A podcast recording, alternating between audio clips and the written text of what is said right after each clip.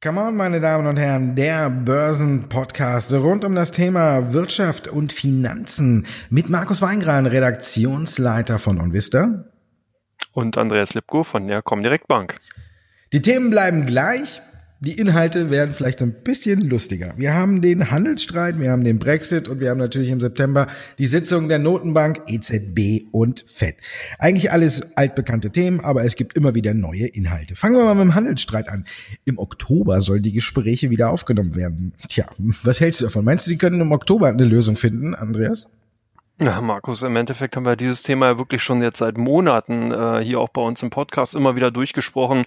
Ich finde es halt witzig, dass ja eigentlich, was heißt witzig nicht, ich finde es halt interessant, dass äh, die Strafzölle trotzdem aktiviert werden. Das heißt, wir haben ja seit dem 1. September sind sozusagen in den USA sowohl als auch in China höhere Strafzölle auf verschiedene Waren und äh, das scheint so ein bisschen spurlos an dem Markt vorbeizugehen. Man guckt immer nach vorne, guckt sozusagen, wann die beiden Parteien sich dann wieder zusammensetzen und hier reden und auch diese Ankündigung haben wir ja auch schon bereits seit Mai gefühlt, dass ja im Juni sollten sich zusammensetzen, im Juli, dann im September, jetzt im Oktober. Vielleicht wird es auch ein Weihnachtsgeschenk, wir werden sehen. Ich bin auf jeden Fall skeptisch. Ich kann mir nicht vorstellen, dass das Thema so schnell vom Tisch ist. Am Anfang dachte ich, wir sehen hier ein bisschen Drive drin, aber momentan bin ich doch skeptisch, weil das, weil diese ganze Themenkomplex doch sehr, sehr stark ineinander verwoben ist und man hier viele Interessenslagen hat, die aus meiner Sicht heraus zumindest nicht so schnell äh, zu vereinigen sind. Oder wie siehst du es?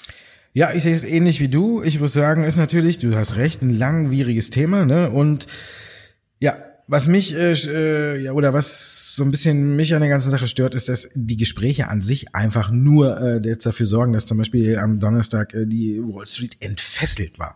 Für mich gibt's nichts Neues. Für mich sind die Fronten eigentlich im Vorne, äh, von vornherein schon geklärt. Für mich brauchen die sich gar nicht zusammensetzen, weil ich nicht mit dem Ergebnis rechne.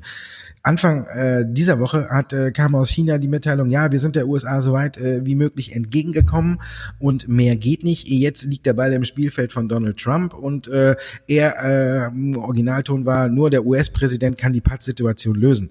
Der ist aufgewacht, hat zum Telefon gegriffen und hat direkt getwittert, könnt ihr euch knicken. Also der hat ja gesagt, die USA wird überhaupt kein Stück weit von ihren Forderungen abweichen. Und er hat auch noch gesagt, wenn ich wiedergewählt werde, weil das heißt, er geht eigentlich davon aus, dass China das so lange hinauszögert, bis äh, in den USA die Wahlen anstehen, dann äh, werde ich euch noch mehr die Daumenschrauben anlegen, also noch einen härteren Deal fordern. Also damit ist ja eigentlich alles schon gesagt. Was wollen die da überhaupt noch regeln? Das einzig Gute an der ganzen Tatsache ist für mich tatsächlich, dass die Gespräche auf den Oktober terminiert sind. Deswegen können wir den September jetzt laufen lassen. Dann haben wir die Notenbanken. Wir haben den Brexit äh, verschoben, auch nach hinten in den Oktober. Von daher ist äh, der Weg dahin äh, im September ist jetzt erstmal frei. Da sind keine dunklen Wolken, die haben sie alle weggeschoben. Das ist das einzig Positive für mich. Ich denke, der Handelsstreit wird nicht gelöst werden. China baut sich andere Wege auf, stärkt den Binnenmarkt und stärkt die heimische äh, Konjunktur und alles. Und man sieht, das äh, läuft auch so ein bisschen. Und in den USA ist genau umgekehrt. Ähm, die versuchen da mehr und mehr und mehr, aber es klappt irgendwie nicht. Wir haben das Handelsdefizit gesehen jetzt äh, für August minimale Veränderungen. Und das ist, glaube ich, das Hauptproblem an der ganzen Sache. Deswegen sind die auch nicht so richtig unter Zugzwang. Die chinesische Wirtschaft wächst noch im Bereich von über sechs Prozent, ist äh, jetzt für China in der Historie nicht der Bombenwert, aber verglichen mit allen anderen Ländern auf der Welt liegt man immer noch ganz weit vorne. Und ähnlich auch bei den USA. Wir sehen es an den Arbeitsmarktdaten, die kommen ja heute, müssen wir abwarten, wie die sind, aber auch die letzten waren robust. Man spürt den Handelskrieg so richtig noch nicht. Erst wenn irgendwie die Unternehmen, wenn die Gewinne einbrechen oder sonst was, dann denke ich, kommt in die Köpfe der Anleger, dass hier wirklich ein Riesenhandelsstreit tobt. Aber solange so die Auswirkungen noch nicht so richtig groß sind, dann wird das auch jetzt, wie du sagst, beiseite geschoben. Man spürt nicht richtig Auswirkungen man hat wieder Gespräche, also lässt man den DAO wieder wandeln. Und ich denke, die fangen irgendwann äh, Anfang Mitte Oktober an. Und ich denke dann mal Mitte, Ende Oktober kommt ein Tweet von Donald Trump und dann Spielchen, was. Dann kommt, kennen wir dann und dann ist das Ganze zu den Akten gelegt, dann wird wieder drei Monate Gras über die Sache wachsen. Und, und dann sind wir schon bei 2020 und dann sind die Wahlen gar nicht mehr so weit weg. Also von daher für mich Handelsstreit Thema ohne Ende. Und ich denke, da wird auch so schnell keine Lösung kommen. Und wir werden dieses Spielchen noch weitersehen. Spielchen haben wir auch gesehen auf der Insel. Boris Johnson, der hat viel geplant, viele Tricks ausgepackt und jetzt steht er im Grunde genommen mit leeren Händen da. Hast du so, so ein bisschen geschmunzelt, gelacht, dich gefreut? Ich meine, man kann ja sagen, äh, ja. Also ich denke, äh, so viele Possen und politische Winkelzüge, wie man momentan in Großbritannien im Parlament im Ober- und Unterhaus sieht, das ist schon, das ist ein Lehrstück, ein Stück weit natürlich auch dafür, was in der Politik alles möglich ist. Und ähm, ich finde es auch interessant, wie sozusagen diese politischen Wendungen ja auch bei uns hier immer wieder im Podcast thematisiert werden müssen. Und ich selber ja dann auch sozusagen einmal davon ausgehe, dass wir keinen harten Brexit sehen werden, dann sehen wir wieder einen, dann sehen wir wieder keinen. Also man sieht schon, dass politische Börsen dahingehend wirklich überhaupt nicht prognostizierbar sind. Man kann also auch gar nicht vorhersagen, was jetzt passieren wird. Jetzt ist momentan wieder avisiert, dass man sozusagen durch die Neuwahlen, die ja forciert werden sollen, dann eben auch der Brexit-Termin sogar in das kommende Jahr reingelegt werden soll, also quasi um ein Jahr verschoben wird. Das wäre ja dann das, was wir, glaube ich, mal irgendwann vor x Folgen auch mal kolportiert hatten. Hattest du, glaube ich, mal gesagt, dass der, dass der Termin nochmal verschoben werden könnte. Also man sieht schon hier, diese ganze Situation ist kaum vorher und prognostizierbar und äh, von daher halt auch das gute alte Motto, politische Börsen haben dann eben auch kurze Beine. Ich glaube, der Brexit wird dahingehend ähm, ein Stück weit auch ein Fundstück aus der Historie dann sein, wenn man auf 100, in 100 Jahren nochmal zurückguckt. Vielleicht gibt's den ja dann immer noch, den Brexit, aber auf jeden Fall der Werdegang bisher ist zumindest erstmal mit einem schmunzelnden Augen zu betrachten aus meiner Sicht. Oder was denkst du? Ja, nächste Runde, ne? Brexit. Ja, heute äh, Gerichtsentscheid gegen die Zwangspause wird erwartet. Äh, tja, mal gucken, ob die dann durchgeht oder nicht. Ich meine, jetzt braucht man sie ja gar nicht mehr oder sie können ja gehen. Sie haben sich ja ihren äh, Urlaub oder Zwangsurlaub jetzt wohl verdient. Die Opposition hat ja dieses Gesetz äh, durchs Unterhaus gepeitscht. Heute kommt es ins Oberhaus rein und wenn da keine großartigen Beanstandungen sind, wovon jetzt keiner mitrechnet, weil ja auch äh, die Tories gesagt haben, sie legen dem Gesetz jetzt äh, keine Steine mehr in den Weg. Also Gesetz geht durch, Gerichtsentscheid hinfällig, weil alles ja noch in der kurzen Zeit durchgemacht. Und dann Montag äh, der nächste Antrag auf Neuwahlen. Und da müssen wir mal gucken, wie sich die Opposition da dann verhält, ob sie dann zustimmt. Andere Möglichkeit ist ja noch ein Misstrauensvotum. Äh, dafür braucht man nur eine einfache Mehrheit. Aber das Lustige ist, selbst die hat äh, Boris Johnson ja nicht mehr. Ähm, ich habe heute gelesen, er wirkt ein bisschen angeschlagen, äh, hat das Ganze wohl nicht so ganz gut verkraftet. Aber das fällt natürlich auch unter das Motto, wer austeilt, muss auch einstecken können. Er hat ordentlich im Vorfeld ausgestaltet und hat jetzt im Nachhinein ordentlich einstecken müssen. Mir persönlich, obwohl ich wirklich auch nicht dran glaube, wäre es tatsächlich lieber, dass am 31. Oktober dieses Thema beendet ist. Ja, die Märkte hassen nichts mehr als Unsicherheit und diese Unsicherheit geht weiter. Das ist so ein ewiges Thema, wie du schon sagst, wie der Handelskrieg oder Handelsstreit, wie man es nennen will es findet einfach kein Ende. Es belastet mal und mal beflügelt. Jetzt ist alles angeblich verschoben. Ja, vielleicht aber auch nur um drei Monate. Boris Johnson muss jetzt eben bis zum 19. Oktober, wenn es keine Neuwahlen gibt, auch alles noch in den Sternen, eben eine Einigung mit der EU haben. Da sehe ich keine Möglichkeit. Diesen Backstop, habe ich ja auch schon in der letzten Folge gesagt, kann man meines Erachtens in keiner Form oder in keiner Art und Weise lösen. Es gibt entweder nur eine offene Grenze oder eine geschlossene Grenze. Eine geschlossene Grenze wollen beide nicht. Wie da eine Zwischenlösung aussehen soll, kann ich mir aktuell gar nicht vorstellen. Die EU betont ja auch immer, England macht keine Vorschläge bezüglich des Backstops. Ich finde, wir können auch keine machen, weil es keine gibt. Also Pattsituation. Hm.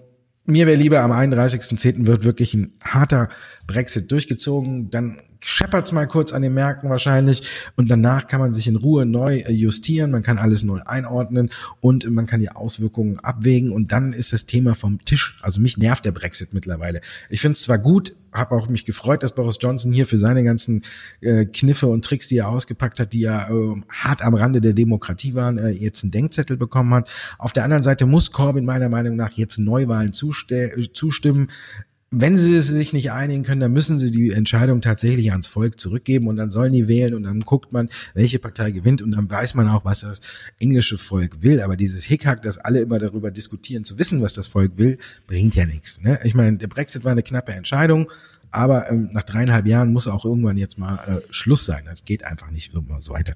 Das ist meine Meinung. Und dann haben wir noch die Notenbanken. Gut, Brexit haben wir gesagt, Handelsstreit, alles in den Oktober rüber, aber wir haben noch zwei Sitzungen. EZB, letzte Sitzung von Mario Draghi und danach die FED.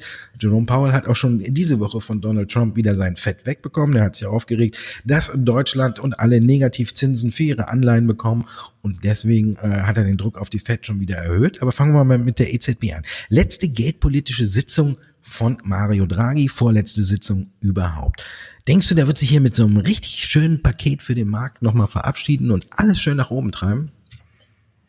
Ja, gute Frage. Ich denke, könnte mir vorstellen, dass man hier auch wieder weiterhin eher so hinhaltende Worte hören wird und dass eben im Endeffekt dann die neue Vorsitzende Lagarde hier äh, ein Stück weit dann die Möglichkeit hat, die Märkte zu befeuern. Ich glaube nicht, dass man hier wirklich noch die letzten Raketen zündet und sozusagen nochmal ein großes Zinsfeuerwerk dann eben abbrennt, sondern dass man hier einen ruhigen Übergang macht. Man kann, im Endeffekt spielt es auch keine Rolle, was die Fed, äh, was die EZB, Entschuldigung, jetzt hier noch groß macht. Also wenn äh, die Zinsen nochmal abgesenkt werden sollten, was ich mir momentan nicht vorstellen kann, was ich auch nicht hoffe, dass was passieren wird, dann würde das ein kurzes Aufflammen geben, aber nachhaltig die Konjunktur nicht wirklich weiter beflügeln können und auch die äh, Wiederaufnahme Aufnahme von den Anleihekäufeprogrammen oder eben die weitere Liquiditätsversorgung von den Banken wären alles nur so Zweitrundeneffekte, die dann erst sehr, sehr träge, wenn überhaupt und ganz, ganz langsam in die Märkte, also in die Realwirtschaft dann eben auch übergehen.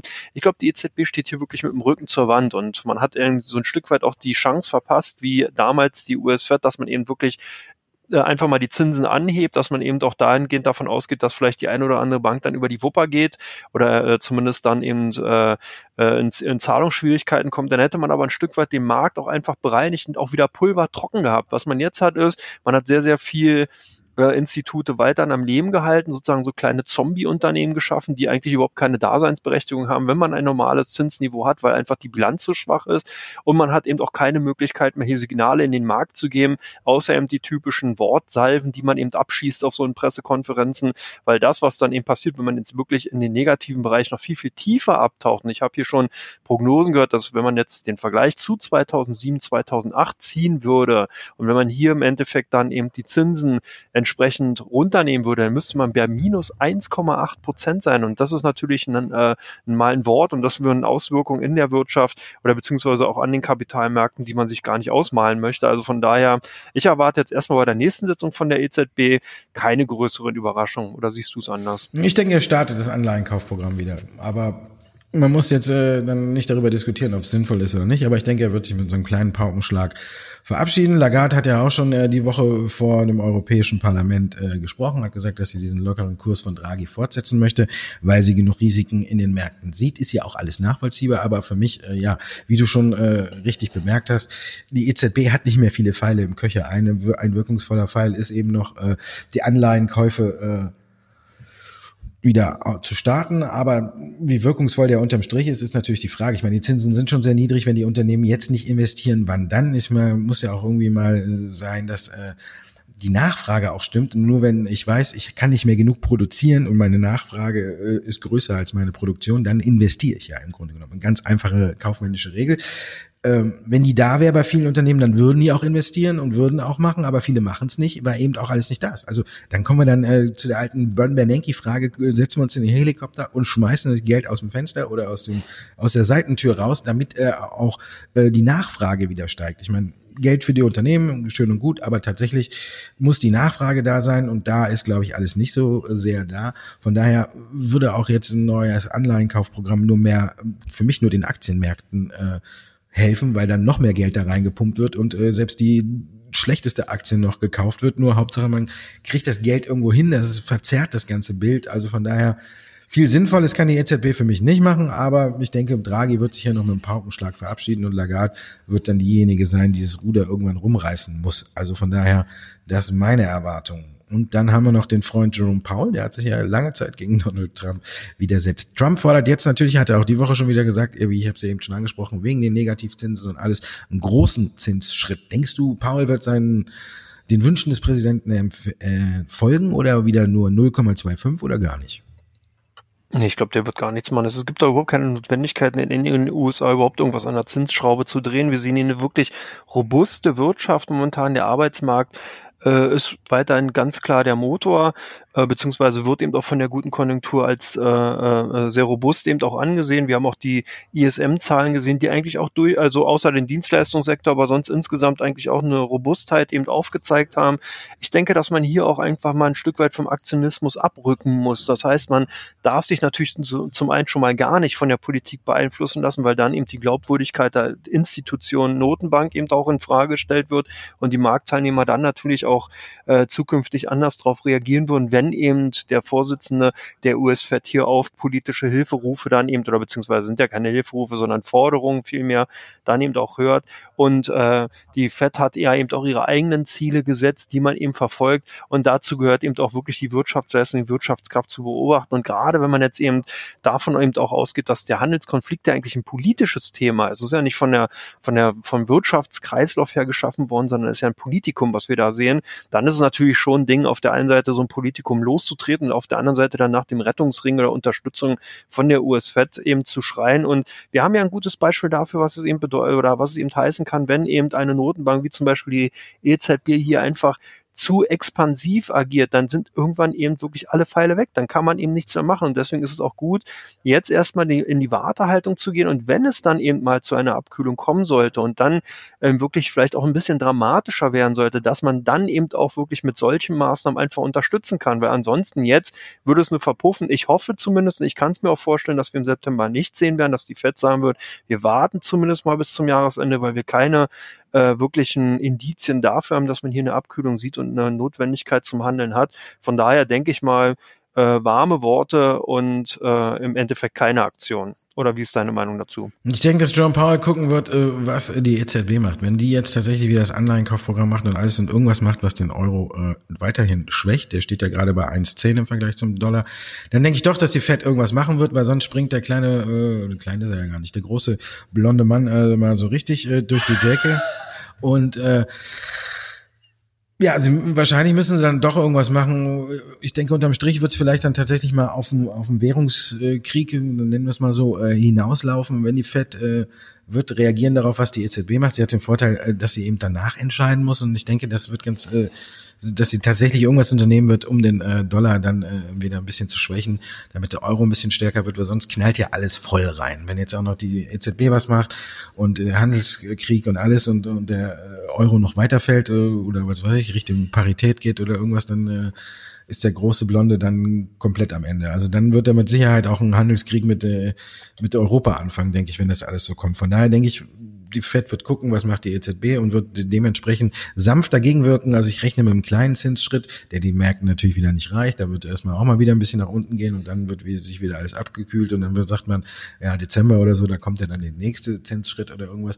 Also von daher, ich denke, die Fed wird was machen, was im macht es, so habe ich gerade gesagt. Was für mich viel interessanter ist, äh, der Mann, der mir permanent die Zunge bricht, ne, Steven Mnuchin, der äh, Finanzminister ist, der hat für mich einen ganz interessanten Vorschlag gemacht. Der hat äh, auch äh, vergangen, also diese Anfang der Woche gesagt, man denkt darüber nach, dass die USA hundertjährige Staatsanleihen begeben. Also das ist für mich eine ganz interessante Sache und das könnte vielleicht auch so der erste Gamechanger überhaupt werden für die ganze Sache, wenn die tatsächlich mal überlegen, so langfristige Anleihen auszugeben, gerade wo die Zinsen niedrig sind, da muss ich auch immer den Herrn Scholz fragen, warum er das nicht macht. Ganz Europa um uns herum hat diese Anleihen schon, die laufen gut und Deutschland äh, kriegt Geld noch dafür, hat Trump ja diese Woche auch schon äh, äh, vermeldet, äh, dass ihm das besonders stinkt, dass wir ja negative Zinsen haben. Also wir kriegen ja eigentlich Geld dafür, dass wir uns Geld leihen. Das muss man sich aber auch vorstellen. Ne? Das ist ja eigentlich super. Warum kommt der unser Freund Scholz nicht jetzt mit einer riesen Hundertjährigen und nimmt das Geld und investiert es in den Aktienmarkt oder irgendwas? Das wäre eine Win-Win-Situation. Wenn wir jetzt rechnen im Schnitt, wenn er, nur wenn er sich ETFs kauft oder irgendwas, sagen wir mal, macht er mit dem Geld im Jahr äh, drei bis fünf Prozent, wenn die Märkte ein bisschen laufen, außer Trump schickt sie nach unten und du kriegst noch Geld dafür, dass du das Geld geliehen hast. Ich meine, da könnte er investieren wie blöd. Ich meine, alle werfen ja äh, Deutschland auch vor, dass sie nicht mehr investieren, sondern wir sparen uns kaputt. Und da finde ich, haben fast alle recht. Also von daher, für mich diese hundertjährigen Staatsanleihen, die die USA planen oder jetzt äh, auf den Radar geholt haben, eine ganz interessante Sache. Und da muss ich dann wirklich sagen, äh, schlaf weiter, Olaf, und mach nix und mach lieber Transaktionssteuer und äh, Abschreibung und alles und greif den äh, Anlegern noch mehr in die Tasche, weil ähm, wir haben ja so viele, ne? ist ja der nächste Punkt. Ne? Dann beschweren sich wieder alle, der DAX ist fast nur eine ausländische Hand und die paar Anleger, die noch äh, im DAX vertreten sind, die vergrault dann der Scholz noch mit äh, irgendwelchen neuen Steuerdingern, die er sich ausdenkt. also von daher für mich Deutschland auf dem falschen Weg, USA einen ganz interessanten Weg eingeschlagen. Das finde ich, sollte man beobachten. Ja, damit sind wir mit Teil 1 durch. Können wir mal zu den Fragen kommen. Und da sind wir dann auch wieder im äh, Nachbarland Österreich. Greift nach Osram, fragen wir es mal ganz grob. Osram, die Frage ist, äh, lohnt sich, äh, lohnt es sich noch in den Übernahme-Poker einzusteigen? Wir haben ja Finanzinvestoren, die Osram wollten. Jetzt hat der AMS das Angebot erhöht. Ist für dich alles durch oder kann man da noch ein bisschen mitzocken? Na gut, die Frage hatten wir ja schon mal an der Stelle. Ähm, damals, als das erste Angebot von Bain Capital in Carlyle äh, in Richtung Osram-Aktionäre mit 35 Euro gemacht worden ist. Es ist natürlich weiter eine heiße Spekulation. Jetzt ist AMS, der österreichische Chip-Hersteller, mit in den Ring gestiegen, bietet 38,50 die Aktie, will aber auch eine Mindestannahmequote des Angebots von 70 Prozent haben, also ähnlich wie Bain Capital in Carlyle. Das wird ein bisschen knapp jetzt. Und dieses ganze Angebot läuft noch bis zum 1.10. Ähm, beide Angebote laufen. Das ist ganz interessant interessant. Also Bain Capital und Carlyle bieten 35 Euro weiterhin, AMS oder AMS 38,50. Jetzt rechnet der Markt ein Stück weit damit, dass die beiden äh, Venture Capitalist oder Private Equity, nicht Venture, Entschuldigung, äh, Private Equity Firmen hier nochmal ein, ein Schnäppchen, Schnäppchen drauflegen werden. Vielleicht landet man dann hier bei 40 Euro pro Aktie. Und dann ist natürlich auch die Frage, ob sich dieser Deal dann insgesamt wirklich noch lohnt. Osram hat ja hier wirklich Schwierigkeiten gehabt in den vergangenen Jahren. Das Geschäft war rückläufig, Leuchtstoffe oder äh, Leuchtstoffmittel insgesamt sind natürlich auch äh, ein Stück weit immer günstiger geworden. Hier auch hohe harte Konkurrenz aus äh, Südostasien. Und von daher ist halt die Frage, ob dieses Geschäftsfeld insgesamt dann wirklich ab einem bestimmten Preisniveau noch interessant ist, weil die Börse an sich hat ja schon allein anhand des Kursverfalls, den wir vor der Übernahme oder Übernahmeversuch jetzt gesehen haben, hier genau diese Entwicklung mit eingepreist. Also ich weiß nicht, die Bäume wachsen nicht in den Himmel und ob man jetzt da noch unbedingt auf diese 1,50 Euro die, die es potenziell geben wird, wirklich spekulieren will, muss halt jeder auch ein Stück weit selber wissen. Ich weiß halt nur noch mal darauf hin, dass eben von zehn Übernahmen acht meistens in die Hose gehen, aufgrund von zum Beispiel nicht erfüllter ähm, Andienungsquoten oder sonstigen Querelen, die es da immer wieder mal geben kann. Und ähm, dahingehend ist es eine heiße Spekulation. Wer will, kann natürlich auf die letzten, äh, den, den letzten Tropfen da aus der Zitrone noch drücken. Ansonsten denke ich, ist das Kursniveau eigentlich aus meiner Sicht heraus jetzt schon sehr, sehr attraktiv, wenn man die Aktien auch hat und wenn man eben früher damit reingegangen ist und gezockt hat, ähm, dann sehe ich da keine Notwendigkeit mehr, äh, in irgendeiner Form hier was zu ändern. Ja, Markus, ThyssenKrupp, ähm, DAX-Abstieg ist jetzt sozusagen eingetütet, MTU kommt in den DAX rein. Ist der DAX-Abstieg für dich äh, eine, eine Tragödie oder siehst du trotzdem noch interessante Perspektiven bei ThyssenKrupp? Äh, für mich ist es keine Tragödie. Ich finde es eher für ThyssenKrupp ein bisschen angenehmer. Der Vorstandsvorsitzende hat ja jetzt schon gesagt, Herr Kerkhoff, ähm, ja, wir wollen wieder hoch. Ne? Und dann äh, im Fußball nennt man sowas dann ja Fahrstuhlmannschaften. Ne? Und was passt besser als Fahrstuhlteam auf ThyssenKrupp? Ne? Die Perle äh, im Konzern ist ja der Fahrstuhl Kona, die die, Fahrschulsparte Kona hat jetzt Interesse angemeldet. Ich habe schon, ähm, ich habe ja so eine kleine, auf YouTube ne, mache ich auch so eine kleine Sendung, die heißt Mahlzeit und da habe ich ThyssenKrupp schon vor ein paar Tagen in die Watchlist reingenommen, weil ich auch gesagt habe, äh, der DAX-Abstieg äh, schadet ThyssenKrupp nicht. Eher das Gegenteil ist der, der Fall. Die ganzen äh, Indexfonds und alles, die müssen umschichten und dadurch kommen Aktien auf den Markt. Jetzt weiß man nicht, wer die sich alles holt, ob äh, und dann kann man gucken, ThyssenKrupp kann sich mit Sicherheit eine Etage tiefer ein bisschen ruhiger restrukturieren. Wenn jetzt äh, 15 Milliarden oder irgendwas für die Aufzugssparte kommen, dann ist das natürlich auch ein warmer Geldregen, der die Aktie, das treibt die Aktie ja gerade.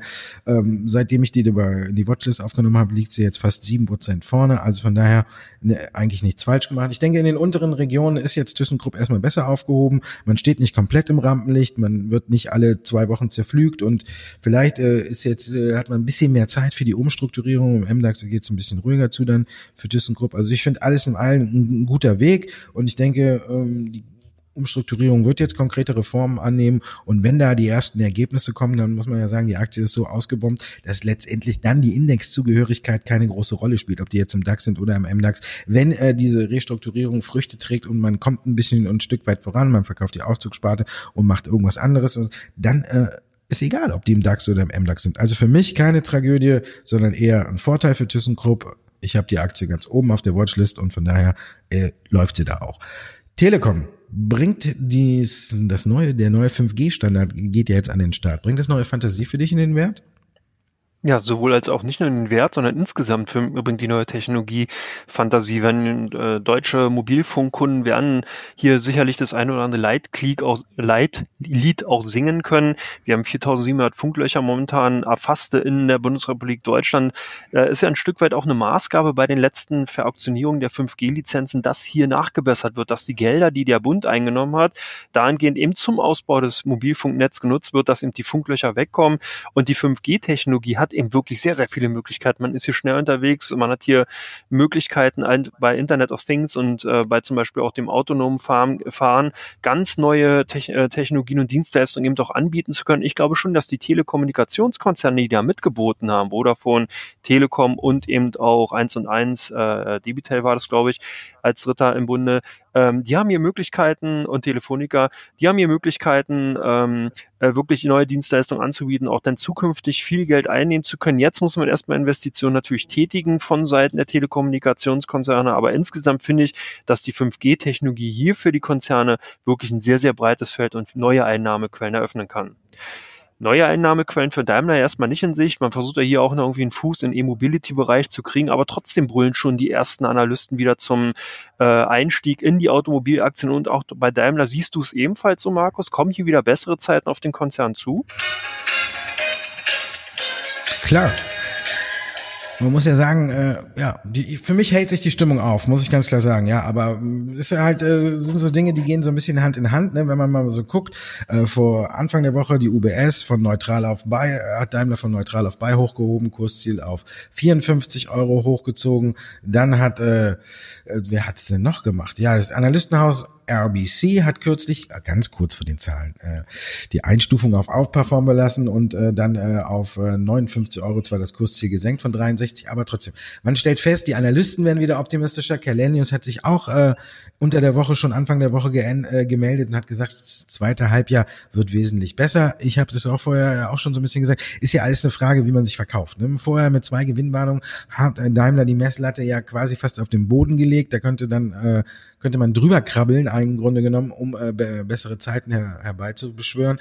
Von daher denke ich, ja, es hält sich alles auf. Auch VW hat ja diese Woche äh, eine gute Kaufempfehlung äh, eingeheimst. Also von daher äh, sieht man es dann. Es kam alles zufälligerweise vor den Absatzzahlen in den USA und dann sieht man, die sind ja auch äh, sehr gut angezogen. Jetzt sagen viele, gut, da war dieses Sonderangebot vom Labor Day, ist äh, da noch in den August mit reingefallen. Deswegen ist es alles ein bisschen höher, aber Daimler hat zum Beispiel über 20 Prozent gesteigert und ich glaube nicht, dass sie davon äh, 19 Prozent an diesem äh, Labor um, rund um den Labor Day gemacht haben. Also es hält sich alles wieder ein bisschen auf, ja, und man muss halt äh, mit der Stimmung gehen. Ne? Ob es letztendlich richtig wirklich fundiert ist, weiß man nicht, aber äh, manchmal spielen solche Dinge an der Börse eben auch keine Rolle. Das muss man auch äh, im Hinterkopf behalten. Wenn auf einmal die Stimmung dreht, wenn alle sagen, oh ja, es hält sich auf, dann springen viele auf den Zug auf und dann läuft's erstmal. Und wer dann äh, Gewinne einfahren will, der muss mit diesem Zug oder muss einfach mitlaufen. Und ich denke, wenn wir jetzt äh, wirklich einen guten September kriegen, Oktober, wo es auch gut läuft und dann diskutieren wir über die Jahresendrallye, dann denke ich, dass so ausgebombte Werte wie Mercedes, BMW oder VW, die im Jahr ja kräftig gelitten haben, gehören ja zu den schwächsten Werten, zumindestens BMW und Daimler. VW hat sich ja noch ganz gut geschlagen. Das sagst du ja auch immer, ist für dich der Favorit. Mag auch recht sein, da äh, gebe ich dir auch irgendwo recht, dass sie am besten aufgestellt sind. Die haben sich komplett auf Elektromobilität fokussiert. Bei Daimler und bei BMW haben wir irgendwie noch so Mischformen, man weiß nicht genau, machen die jetzt E-Mobility, machen die Wasserstoff oder bleiben die erstmal beim Verbrennungsmotor? Da weiß man nicht eben die konkrete Strategie, da ist VW natürlich klarer unterwegs, aber wenn die Automobilbranche dann läuft, dann läuft die und dann gucken die Anleger auch nicht so explizit, glaube ich, da drauf, wie die sich ausgerichtet haben. Erstmal heißt es dann, es ist ein Trend und ich denke, der könnte tatsächlich entstehen bis zum Ende des Jahres oder bis eben zu dem vorhin angesprochenen sagenumworbenen Tweet von Donald Trump, der dann erstmal äh, die Handelsstreitigkeiten oder die Gespräche wieder beendet. Also bis dahin, denke ich, könnten jetzt tatsächlich bessere Zeiten auf äh, Daimler und äh, dem Rest zukommen. Und von daher wer mutig genug ist, könnte da tatsächlich mitspielen. Es hält sich alles auf, es passt irgendwie zusammen. Die Vorstände werden optimistischer, die Analysten werden optimistischer, die Absatzzahlen haben jetzt gepasst. Also das deutet so zumindest Bodenbildung bis Trendwende für mich hin, bis die nächsten schlechten Nachrichten kommen. Aber da muss man jetzt auch erstmal abwarten, wann die kommen und ob die überhaupt kommen.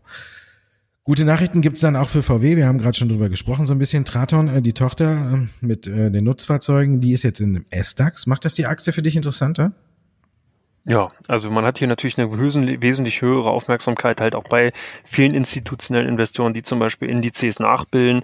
Gut, beim S-DAX ist jetzt noch nicht wirklich so groß die Palette, dass hier viele Index-Tracker so unterwegs sind, aber insgesamt rückt man natürlich dann auch ein Stückchen mehr in den Fokus von Investoren und es ist natürlich auch der erste Schritt zu, um zum Beispiel später vielleicht den MDAX oder vielleicht sogar einen DAX-Kandidat werden zu können.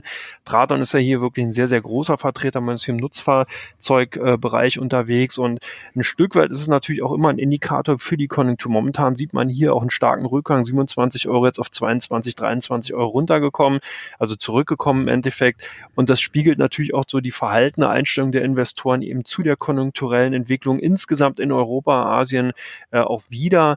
Ähm, aber ich würde die Aktie nicht, äh, nicht verteufeln. Wir haben hier schöne Fundamentaldaten. Wir liegen mit einem KGV von 8 und ungefähr eine Dividendenrendite von 5% momentan. Klar hat man jetzt die konjunkturellen Risiken drin, aber eben auch eine wirklich starke Marken, die in dem Konzern drinne sind und die natürlich dann auch äh, zumindest in den letzten Jahren hier äh, noch gute Margen aufgezeigt haben, gerade die Lkw- und Bussparten. Da kann man eben noch die ein oder andere Mark machen. Bei den Neuwagen im normalen, im, im privaten Bereich, da sieht es ganz anders aus. Da sind die Margen wesentlich geringer. Hier geringer. Hier verdient man teilweise wirklich nur noch wenige tausend Euro pro Fahrzeug. Das sieht halt bei den großen Nutzfahrzeugen ganz anders aus. Also ich denke, die Aktie auf jeden Fall weiter interessant und ist dadurch auch interessanter geworden durch die S-DAX-Aufnahme. Ja, das ist doch mal ein Wort. Dann kommen wir mal zu Teil drei unserer, unseres Podcastes und da gucken wir auf die meistgetradetsten Aktien bei der Comdirect und die meistgesuchtesten Werte bei OnVista. Und bei den meistgetradetsten Werten bei der Comdirect ist ein ganz alter Bekannter auf, ja, auf den vorderen Plätzen. Bayer, wie ist die gerade da die Stimmung bei euren Investoren? Ja, hier sieht man so die ein oder anderen Gewinnmitnahmen. Bayer also momentan auch sehr, sehr stark gehandelt, eben dahingehend, weil man hier viele Gewinnmitnahmen sieht und eben aber auch andere spekulative Käufer eben unterwegs sind, die sozusagen danken dann eben die Aktien, die rauskommen, äh, ein Stück weit auch aufnehmen. Man hat hier eine gemischte Gemengelage. Die Nachrichtenlage zeigt ja in Richtung möglichen Vergleich bei Glyphosaten in den USA. Wir haben hier sehr, sehr viele Aufräumaktionen in den Konzernen gesehen, Geschäftsbereiche wurden verkauft und das spiegelt sich also auch bei den Aktien wieder und deswegen sind die eben auch bei uns in den Top 5 bei den meistgehandelten Aktien. Bei euch natürlich auch ein alter bekannter Wirecard ganz weit vorne. Warum werden die Aktien bei euch gesucht? Wirecard ist sogar bei uns auf Platz eins. Ja, ich habe dieses Mal äh, die Plätze eins, zwei und drei mitgebracht, weil wir ja äh, einfach mal, um zu sehr zeigen, was bei uns auch jetzt am meisten gesucht wird. Und da ist Wirecard jetzt wieder an Nell vorbeigezogen und auf Platz eins Und es gab natürlich auch diese Woche wieder viele Kooperationsnachrichten und viele gucken natürlich auf die Aktie. Seit dem Anfang des Jahres hatten wir diesen Zwist mit der Financial Times. Die Aktie ist runter, kurz mal unter 100 Euro getaucht. Dann hat sie sich eigentlich wieder ganz gut erholt, aber sie ist ja immer nicht auf dem Niveau vor diesem Zwist, noch nicht so richtig. Und jetzt ja eine ganze Zeit, ein paar Monate lang hat sie sich an 150 Euro die Zähne ausgebissen und jetzt endlich muss man sagen, ist sie raus. Jetzt natürlich die Frage, kommt sie über 160, kommt sie wieder auf das Niveau vor den Streitigkeiten mit äh, der Financial Times und dann äh, sind wir natürlich wieder auf dem Weg, wo man sagen kann, wo endet dann die Reise beim nächsten Alltime High und da werden wir dann ja sprechen wir von Kursen rund um 200 Euro. Von daher wird die Aktie bei uns beobachtet. Heute ist ja auch wieder im schwachen Markt mit über einem Prozent vorne. Also es kann durchaus sein, dass äh, jetzt in dieser Woche so ein bisschen, wo sich die Stimmung aufhält, auch für Wirecard so ein kleiner Befreiungsschlag kommt. Von daher, die Aktie sollte auf jeden Fall beobachtet werden. Ich denke auch, dass die Kursziele bei 200 200 Euro ähm, gut, wenn nicht sogar ein bisschen noch zu niedrig geschätzt sind. Das Unternehmen ist einfach gut unterwegs und äh, eine Kooperation nach der anderen. Diese Woche war, hat auch Softbank wieder viele interessante Partner angesprochen und einen davon äh, hat Wirecard auch präsentiert und die haben ja noch viele im Portfolio. Also da kann sich noch einiges tun. MTU bei euch auch stark gefragt, weil jetzt DAX Aufstieg oder warum, was haben die Leute gemacht? Oder Sell Good News, DAX da, Anleger weg? Ja, genau, du, du hast recht. Natürlich ist es mit ein Stück weit die DAX-Aufnahme, die eben erfolgt ist. Da sind, es wurde ja schon vorher darüber spekuliert, ob die Aktien dann eben als möglicher Nachfolger von ThyssenKrupp in, in den DAX kommen können. Demzufolge jetzt hier auch bei uns äh, bei der Comdirect eben ganz klar eben unter den Top 5 zu finden. Interessant ist, da will ich nochmal darauf hinweisen, wir haben hier, ich nenne ihn den sogenannten Wirecard-Effekt. Nachdem Wirecard in den DAX aufgenommen ist, da war ja Schluss mit der Performance. Erstmal nicht nur durch Financial Times, sondern dann kam eben auch ein Stück weit, sind die Aktien erwachsen geworden und die Dynamik war draußen und ich bin gespannt, ob wir das diesmal auch bei MTU sehen, ob man eben diesen, diesen fulminanten Kursanstieg, den wir seit Dezember 2018 hier sehen, von 160 jetzt auf über 240 Euro, ob das jetzt durch die DAX-Aufnahme erstmal gebremst wird und ob man hier vielleicht die eine oder andere Korrektur dann sieht, weil man ja einfach auch in einer anderen Klasse zu finden ist. Also hier interessant, ich werde die Aktie auch in den Zukunft, äh, zukünftigen Ausgaben einfach mal immer wieder ein Stück weit auch verfolgen, weil mich genau dieser Effekt interessiert. Den haben wir ja nicht nur bei Wirecard, sondern auch schon bei anderen Unternehmen gesehen, aber bei Wirecard sehr, sehr ausgeprägt und signifikant. Signifikant und ausgeprägt, du hast schon gesagt, die Nähe bei euch auf Platz zwei. Was ist der Grund dafür? Die Aktie, da haben wir ja so ein ähnliches Ding. Ne? Bei Wirecard hat eben der Zwist mit der Financial Times die Aktie gelähmt. Bei Nell war es eine Explosion an der Wasserstofftankstelle in der Nähe von Oslo. Seitdem hat die Aktie auch komplett an Fahrt verloren. Diese Woche war interessant, deswegen stand die Aktie lange Zeit im Fokus. Der Partner Nikola Motors, der hat äh, schon Ende vergangener Woche angekündigt, dass er diese Woche mit Top News um die Ecke kommt. Und da haben die Anleger natürlich des Öfteren auf die Aktie von Nell geschaut, weil die eben äh, gehofft haben, dass vielleicht da irgendwie was für Nell abfällt. Aber Nikola Motors hat einfach nur eine Finanzierungsrunde gestartet, hat äh, viele Partner an Bord geholt und hat da immer so häppchenweise ähm, die Partner veröffentlicht und von daher ist da nichts äh, direkt für Nell abgefallen. Was bleibt, ist natürlich die Fantasie, dass Nikola Motors sagt, wir wollen ein flächendeckendes äh, Ökosystem schaffen mit Wasserstofftankstellen und äh, Wasserstofftrucks. Die sind ja Spezialist, um Wasserstofftrucks zu bauen. Ja, also von daher nichts Konkretes für Nell. Ansonsten gab es da wirklich äh, auch nichts, was man so hätte so, die Aktie beflügeln können. Dann haben wir noch den Hamburger Hafen, der den weltweit größten Elektrolyseur bauen will. Auch da könnte vielleicht äh, Nell ins Spiel kommen, aber ich denke, dass da Siemens die besseren Karten hat. Also ha Hamburg, äh, der Hamburger Hafen will hier auch voll auf Wasserstoff setzen und den größten Elektrolyse Wasserstoffding bauen und äh, 100 Watt soll es haben und das, wenn man es umrechnet, sind es äh, äh, 250 Kilometer können kann ein Auto damit fahren, was da dann in der Stunde pr äh, produziert wird. Aber man muss jetzt sagen, das hat noch keiner in dieser Größenordnung gebaut. Man muss mal auch ein bisschen abwarten. Und natürlich ist so die Frage, wer den Zuschlag kriegt. Deswegen bei uns Nell immer im Fokus und viele Leute haben geguckt. Bei euch war Barrick Gold äh, auch äh, unter den Anlegern sehr gefragt, in welche Richtung der Goldpreis steigt. Barrick Gold deswegen auch ein guter Kandidat fürs Depot. Ja, die Barrick Gold sind gestern äh, natürlich sehr, sehr stark aufgefallen. Die haben gestern mit anderen Goldwerten in den USA einen richtigen wahren äh, Bauchklatsch eingelegt. Hier teilweise minus sieben, acht Prozent haben die Aktien verloren. Ein Stück weit auch dahingehend geschuldet, ähm, dass natürlich auch der Goldpreis zurückgekommen ist, hier von 1570, 1560 runter bis auf 1520 gefallen. Dann eben die Hebelwirkung bei den Minenwerken und dazu demzufolge dann eben auch die großen Verluste eben bei den großen äh, Förderern die guten Fundamentaldaten in den USA waren dran schuld und eben auch, dass natürlich immer wie, äh, mehr Krisenherde verschwinden. Brexit wird aufgelöst, in Hongkong entspannt sich die Lage, Handelskonflikt äh, ist ein Stück weit auch dabei, zumindest augenscheinlich gelöst zu werden. Und das ist natürlich auch ein Grund dafür, dass man hier den einen oder anderen das, das Risiko, den Risk-On-Schalter wieder betätigt und sozusagen Risiken in die Depots nimmt und sich von den sicheren Häfen verabschiedet. Gold, klassischer sicherer Hafen, Goldminenwerte sozusagen Hebel auf die Goldpreise und demzufolge dann eben auch die Verluste und daher die Barrick Gold bei uns bei den Top 5 der ausländischen Aktien. Deutsche Bank, praktisch ein Dauerkandidat bei euch auf der Top 100 Liste, neben den Wirecard und Nail. Was war denn diese Woche los bei der Deutschen Bank? Eigentlich auch nicht ganz so viel. Man hat vermeldet, dass man jetzt auf dem Markt für chinesische Unter Unternehmensanleihen einsteigen darf. Das ist ein kleiner, ja, ich will jetzt nicht Ritterschlag sagen, aber viele dürfen das nicht. Da hat die Deutsche Bank sich einen riesengroßen Markt erschlossen, dass sie da jetzt mitmischen kann. Ja, Ansonsten gab es eigentlich nicht viel Neues, aber natürlich die Deutsche Bank seit den Umstrukturierungsmaßnahmen, die verkündet wurden, auch bei uns unter Dauerbeobachtung. Wenn du sagst, die Anleger wollen das Risiko ein bisschen einschalten, dann ist natürlich die Deutsche Bank ein ganz hoher Kandidat, wo man das ey, sehr schön machen kann. Äh, muss man. Die sind doch in deinem Bahamas-Depot drin, was, oder? In meinem Bahamas? Ja, in meinem Bahamas Depot, also nicht in dem, sondern in dein Zieldepot sozusagen irgendwann mal auf die Bahamas auswandern ja, zu können. Hatte, War das nicht ThyssenKrupp? Äh, ja, doch. Äh, warte, ich guck mal schnell drauf. Ich bin gerade am Rechner. Ich kann gucken. Ich hatte äh, äh, das Depot Death or Under the Bridge genannt. Genau. Und äh, ja, Bridge or Hawaii hatte ich es genannt. Da war dann drin äh, Genau. Hawaii. Und das habe ich Anfang des Jahres, habe ich das mal zum Spaß aufgelegt, um zu verfolgen, wie das so laufen würde. Da ist drin Steinhoff, Bayer, ThyssenKrupp, Deutsche Bank und General Electric hatte ich drin.